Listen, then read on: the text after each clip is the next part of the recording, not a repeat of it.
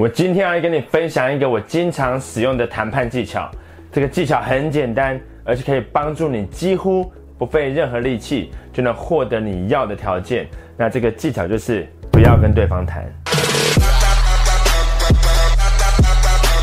举个例子来说，你想帮办公室采购一批商用计算机，那厂商的开价一台是两百块，但你只想付一百五十块，所以差价是五十块钱。错误的议价方式是问厂商说：“你可以算我便宜点吗？”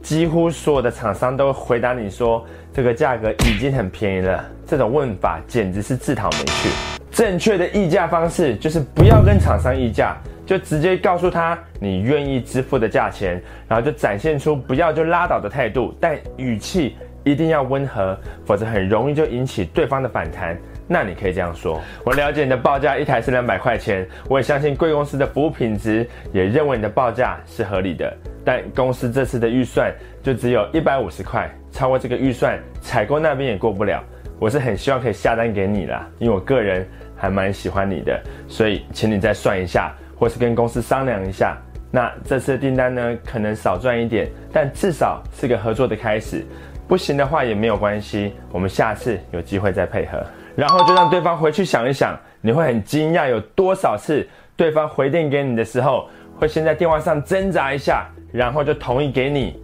你要的价格。大家注意一点哦，这个谈判策略只适用于对方提供的是非强势商品，指的是说 A 厂商如果不肯降价，你还是可以跟 B 厂商谈，或是跟 C 厂商谈，像是办公室文具啦、总机系统、网站架设服务。或是团体制服之类的东西，四处都能买得到的，就算是非强势商品。如果对方提供的是强势商品，指的是如果你不跟他买，去其他地方也买不到，或是不容易买得到，像是要半年前预约才吃得到的美食餐厅，或是客户活动指定要的红牌主持人。如果对方根本就不在乎你这笔生意的话，那你最好不要使用这个谈判策略。相对的，如果你自己就是强势商品，或是提供某种强势的商品或服务，那你就没有必要跟任何人谈你的价钱。我事实上，如果你提供的是市场上最顶尖的服务或是品质，